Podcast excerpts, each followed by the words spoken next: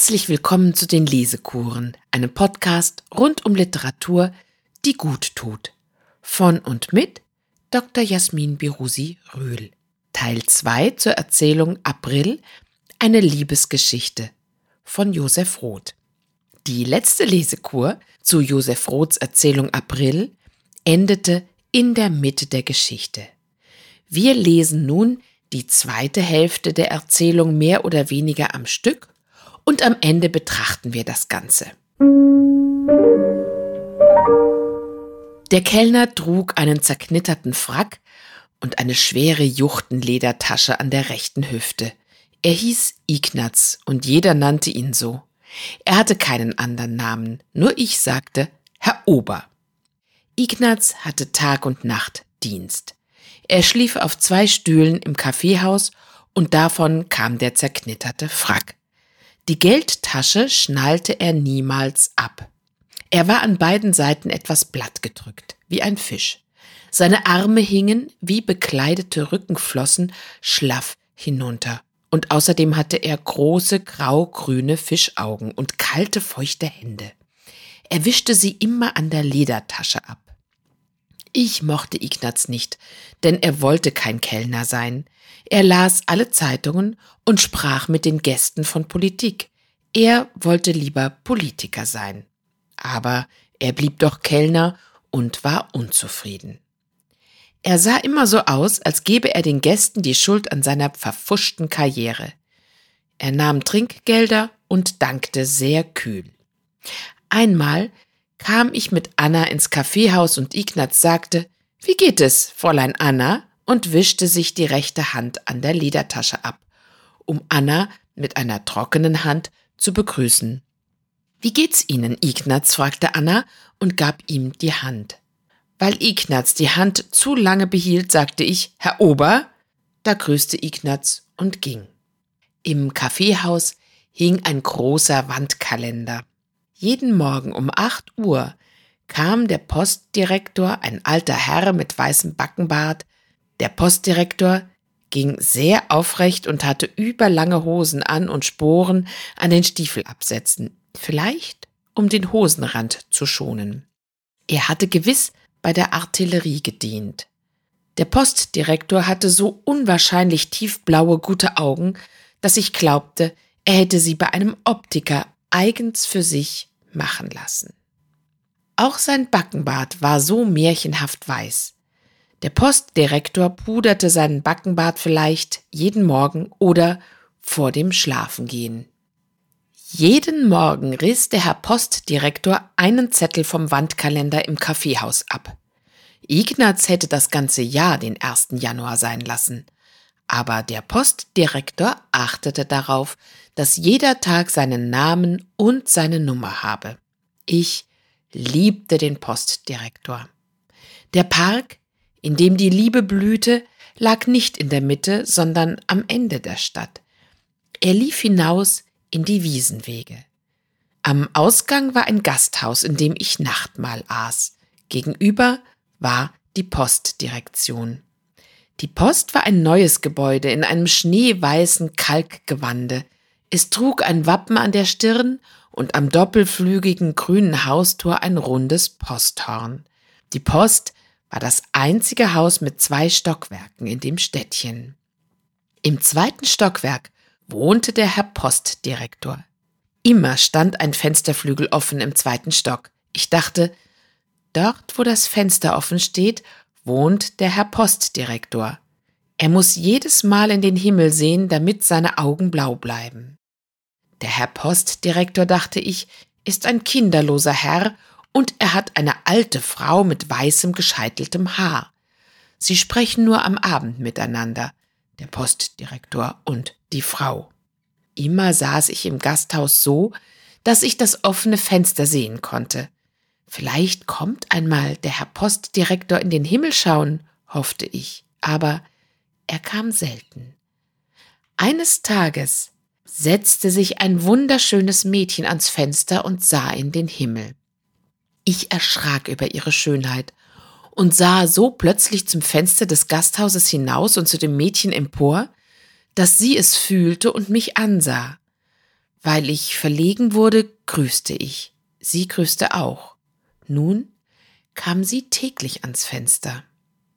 Ich pflanze meine Erlebnisse wie wildes Weinlaub und sehe zu, wie sie wachsen.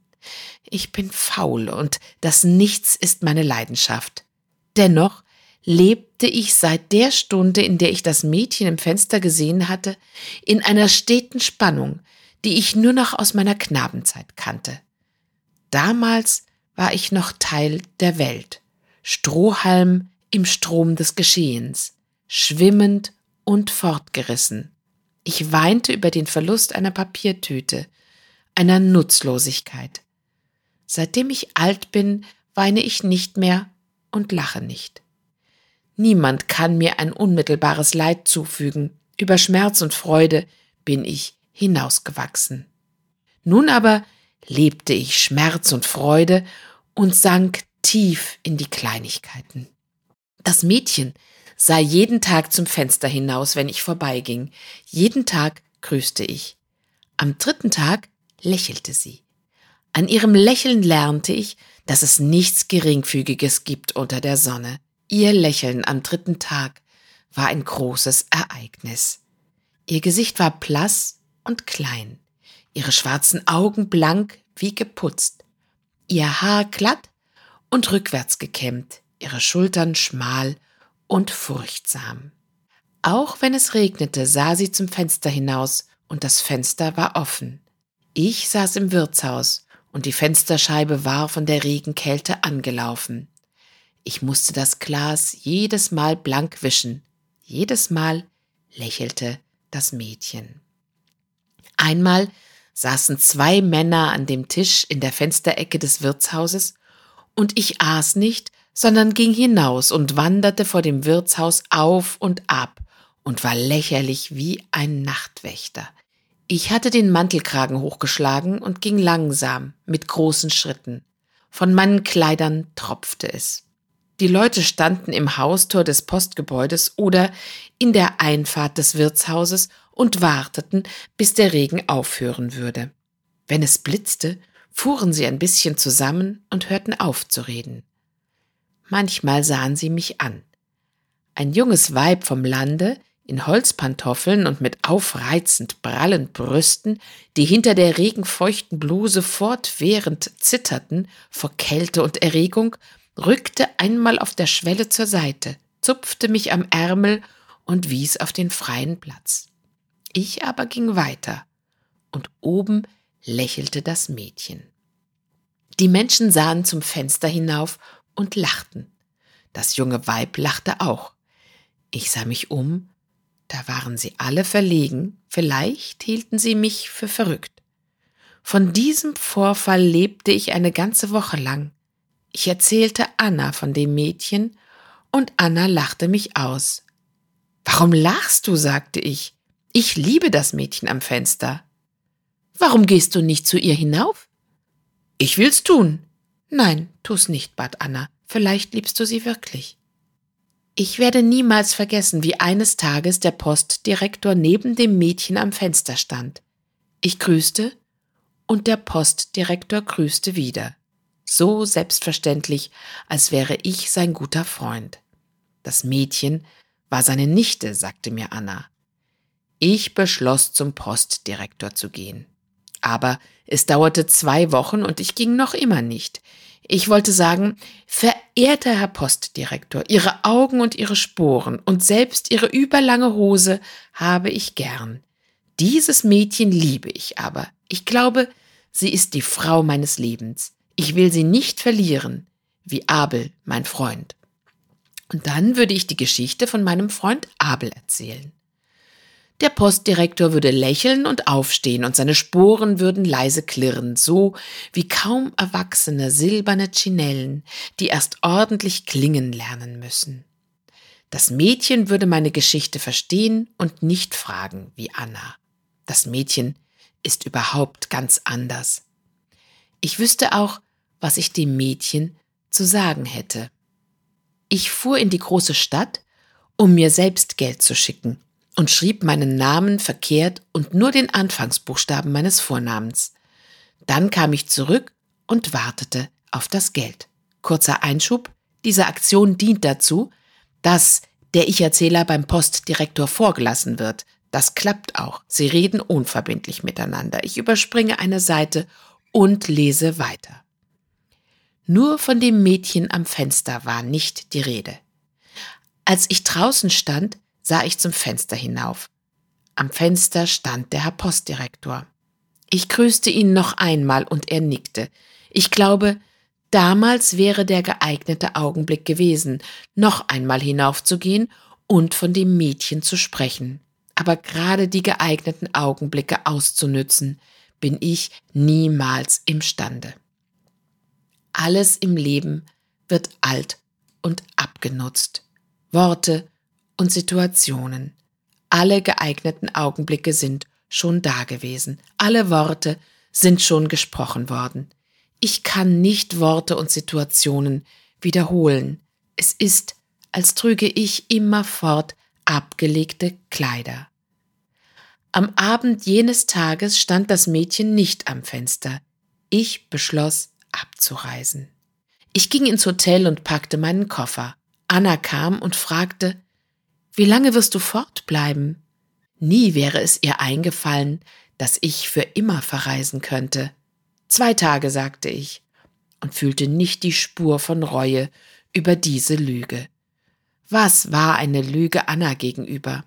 Das Mädchen am Fenster war nicht mehr da, und bei dem Postdirektor hatte ich den geeigneten Augenblick nicht ausgenützt. Warst du beim Postdirektor? fragte Anna. Ja, sagte ich, aber das Mädchen vom Fenster sah ich heute nicht mehr.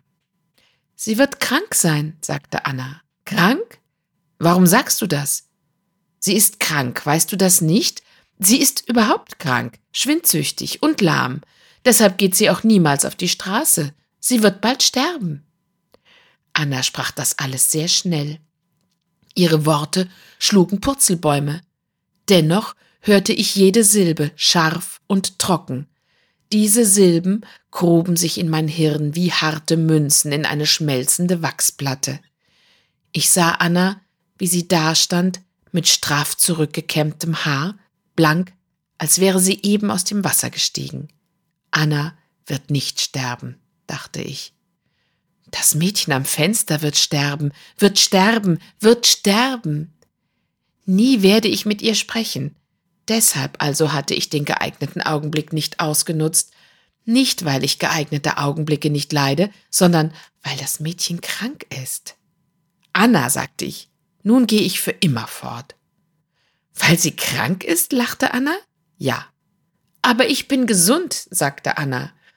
In diesem Augenblick hatte sie das Gesicht einer Triumphierenden. Es war blass und kalt. Ich gehe mit dir zur Bahn, sagte Anna. Anna ging mit mir zur Bahn. Ein Zug kam an und ich wollte gerade zum Fahrkartenschalter. Da kam der Reisende wieder und grüßte. Er hatte einen knarrenden Lederkoffer und roch nach Pomade. Anna griff krampfhaft nach meinem Arm und ich blieb stehen. Du, fahr nicht, sagte Anna. Sie glich nicht mehr einer Triumphierenden, sie sah aus wie ein armes, verstörtes Tier, wie ein in die Enge getriebenes, umstelltes Eichhörnchen auf einem grausamen, baumlosen Acker. Der Reisende trat auf mich zu, sagte ergebenster und Guten Abend und sind wohl auch angekommen oder verreisen jetzt? Nein, sagte ich. Soeben angekommen und ging mit Anna in die Stadt zurück. Ich überspringe ein paar Absätze, unser Held ist schlaflos, den ganzen nächsten Tag läuft er vor dem Postgebäude auf und ab. Zitat, ich ging hin und zurück, bewusstlos wie ein Uhrpendel und getrieben von einem unbekannten Räderwerk. Am Abend setzte ich mich ins Wirtshaus und sah hinaus. Das Postgebäude ging auf und sie kam. Ich lese weiter. Ich war ganz dumm und knabenhaft aufgeregt. Sie verstand, schien mir, was ich gesagt hatte. Dann klinkte sie das Fenster zu, als es stärker dunkelte. Im Zimmer floss plötzlich helles Licht und die Gardinen schlossen sich. An der weichen, hellen Gardinenfläche zeichnete sich der Schatten eines großen Mannes ab. Es war nicht der Herr Postdirektor, denn der Schatten des Postdirektors hätte einen Backenbart gehabt. Es war ein bartloser Mann, vielleicht der Bruder. Ich überspringe die nächsten beiden Absätze. Da irrt er durch den Park, er kommt zu Anna, die weint, und er liebt sie wie zum ersten Mal.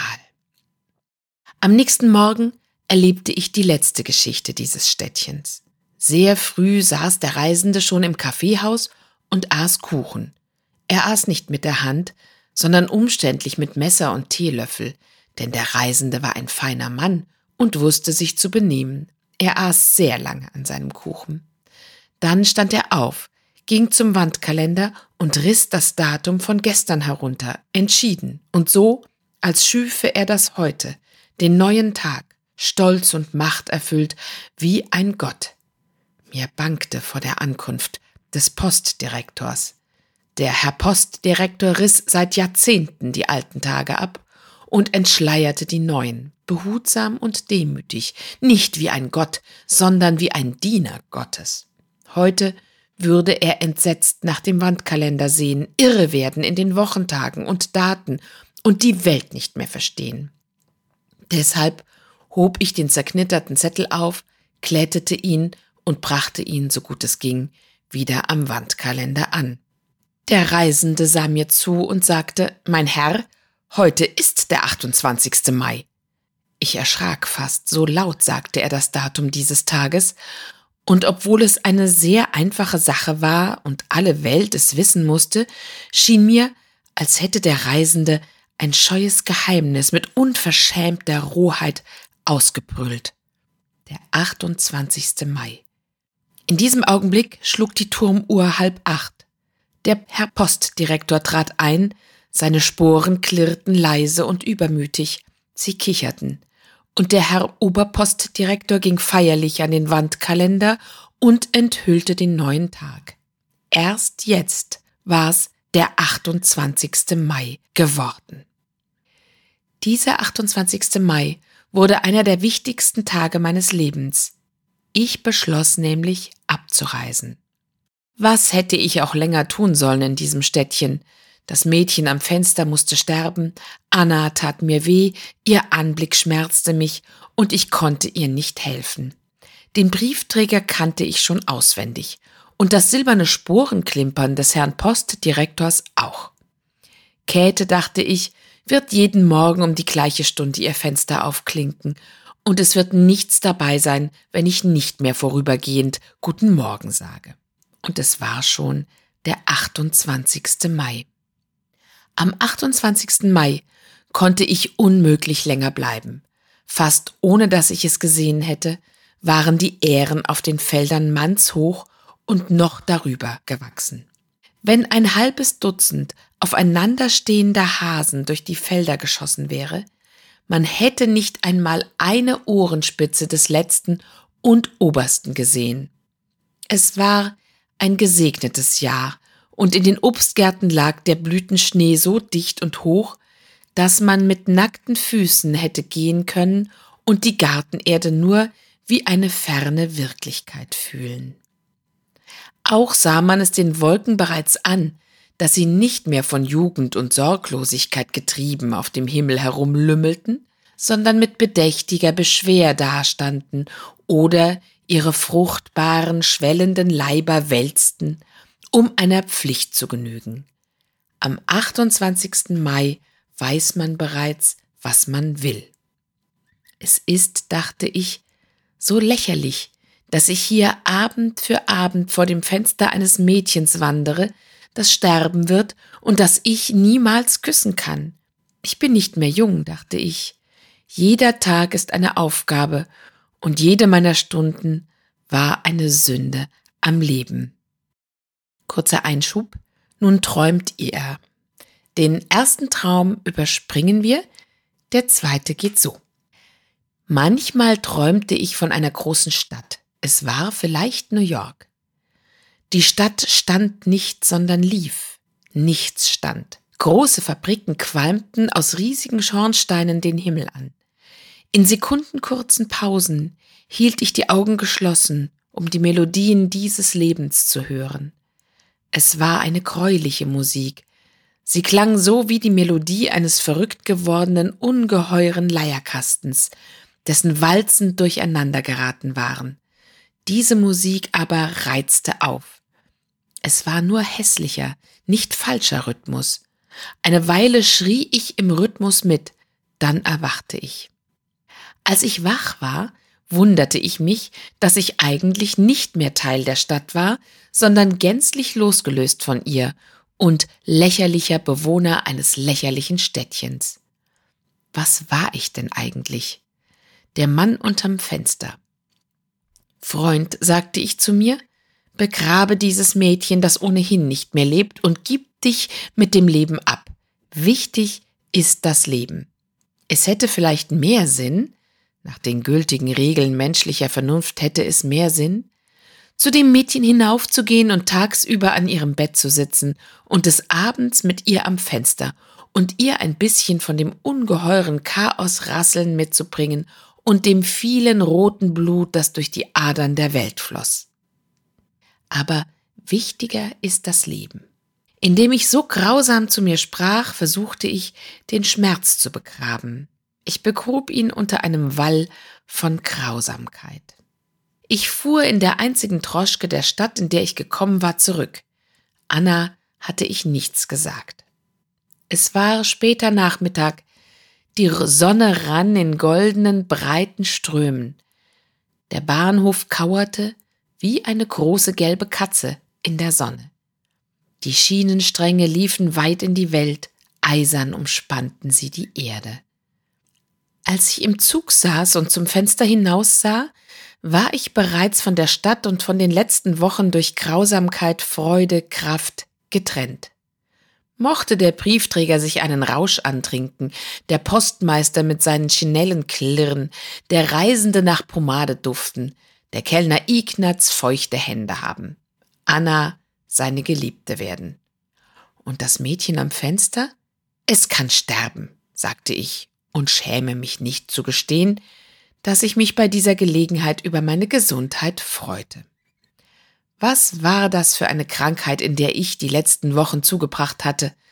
Was war doch mein Freund Abel für ein sentimentaler Kerl? Nie, nie, nie würde ich aus New York wegfahren, einer Frau wegen. Ja, ich will gerade jetzt nach New York fahren. Amerika ist ein herrliches Land. Kein steinerner Bischof hat es gegründet.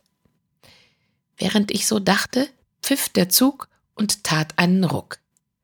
In diesem Augenblick trat der lange Eisenbahnassistent mit der roten Kappe aus der Tür seiner Amtsstube auf den Perron.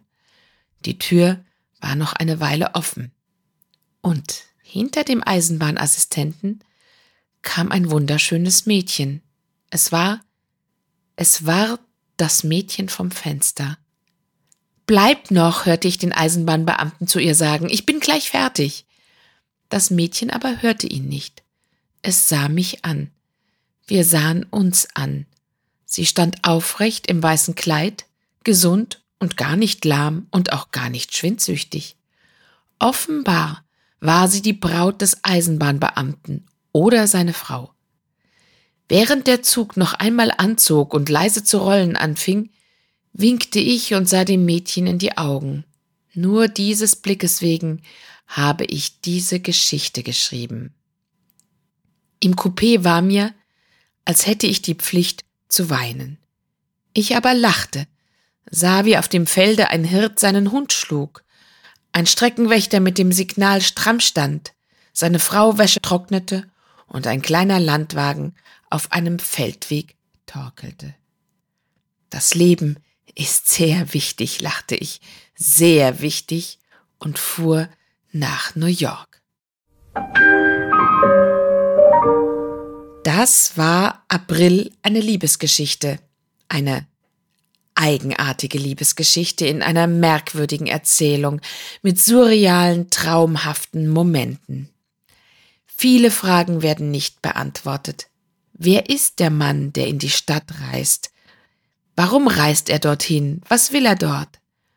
Er scheint ja nicht unvermögend zu sein, jedenfalls schickt er sich eine Menge Geld, die beeindruckt. Er bezeichnet sich selbst als faul, Zitat, ich pflanze meine Erlebnisse wie wildes Weinlaub und sehe zu, wie sie wachsen. Ich bin faul und das Nichts ist meine Leidenschaft. Aber allem Anschein nach hat er dort nichts zu tun, außer vielleicht diese Erlebnisse zu pflanzen. Was er von Beruf ist, erfahren wir nicht. Dass er Dichter ist, darf der Leser vermuten. Noch ein Zitat.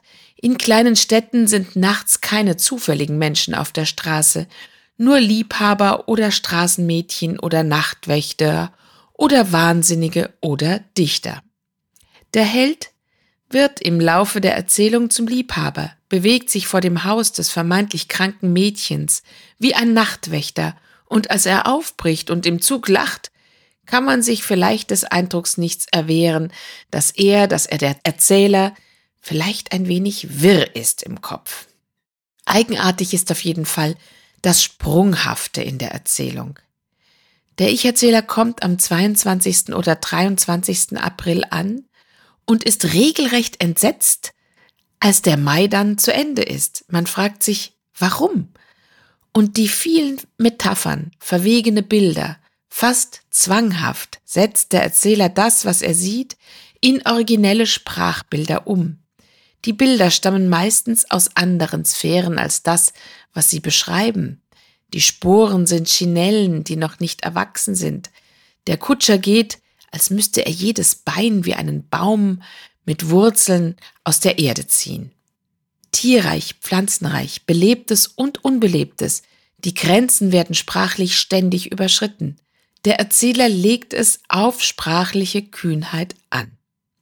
Die Erzählung hat mich ehrlich gesagt vor einige Interpretationsschwierigkeiten gestellt und auch verwirrt, aber ich wollte sie knacken und ich brauchte Hilfe. Darum habe ich meinen Mann Andreas Rühl um eine schriftliche Einschätzung gebeten. Er meint, es geht um das Suchen einer Geschichte. Der Erzähler kommt in die Stadt, um ihre Geschichten zu finden. Er findet Menschen und damit findet er auch Geschichten. Er versucht Teil dieser Geschichten zu werden, aber letztendlich will er das auch wieder nicht. Er will nicht Teil einer Vergangenheit werden. Was ganz merkwürdig ist, es gibt in der Erzählung so gut wie keine Vorvergangenheit. Man sollte danach genau suchen. Alles steht im Imperfekt. Daher diese Offenheit in alle Richtungen, diese Wahrheit, Unfasslichkeit. Selbst als der Erzähler sich zurückerinnert an seine Kindheit und an die aufräumwütige Großmutter, gibt es kein Perfekt, keine Vorvergangenheit, nichts, was abgeschlossen ist. Am Anfang denkt man doch, so erzählen Kinder. Ich kam in ein Schloss, da standen die Türen weit offen, mich begrüßte ein Diener, ich gab ihm die Hand, der Diener war sehr klein, ich wunderte mich, ich hasste den Diener, ich ging nach Hause.